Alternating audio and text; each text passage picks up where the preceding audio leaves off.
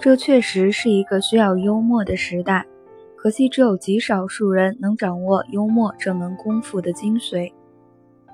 你以为随便动动嘴皮子，说一些不着边际的段子，抨击一下朋友的缺陷，然后让人跟着傻乐，就是幽默？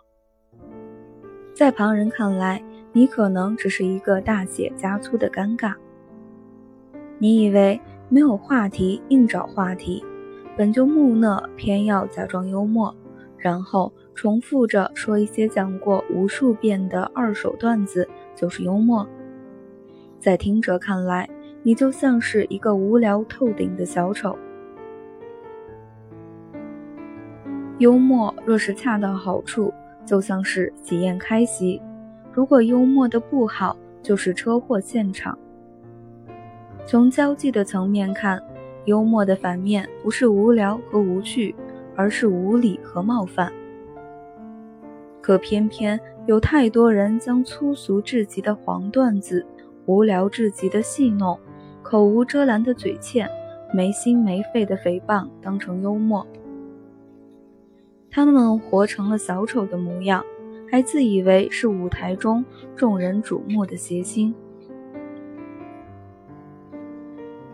他们将尖酸刻薄、没礼貌视为机智幽默、萌萌哒。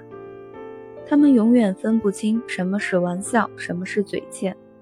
他们最擅长把美妙的气氛搞砸，把美丽的心情弄僵。他们沉浸在自以为是的幽默里，却看不到自己教养的奇缺。真正的幽默是成熟的，别人自嘲时不会附和，别人糗了不会掺和，对已经发生的糗事尽可能的装作不在乎，对已经产生的窘状尽可能的去自嘲。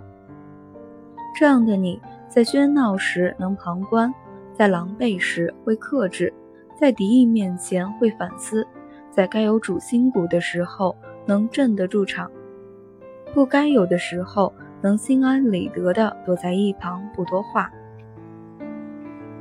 无论任何时候，只要是因为你开的玩笑导致别人生气了，你就应该反省并道歉，而不是反过来质疑别人。你太敏感了。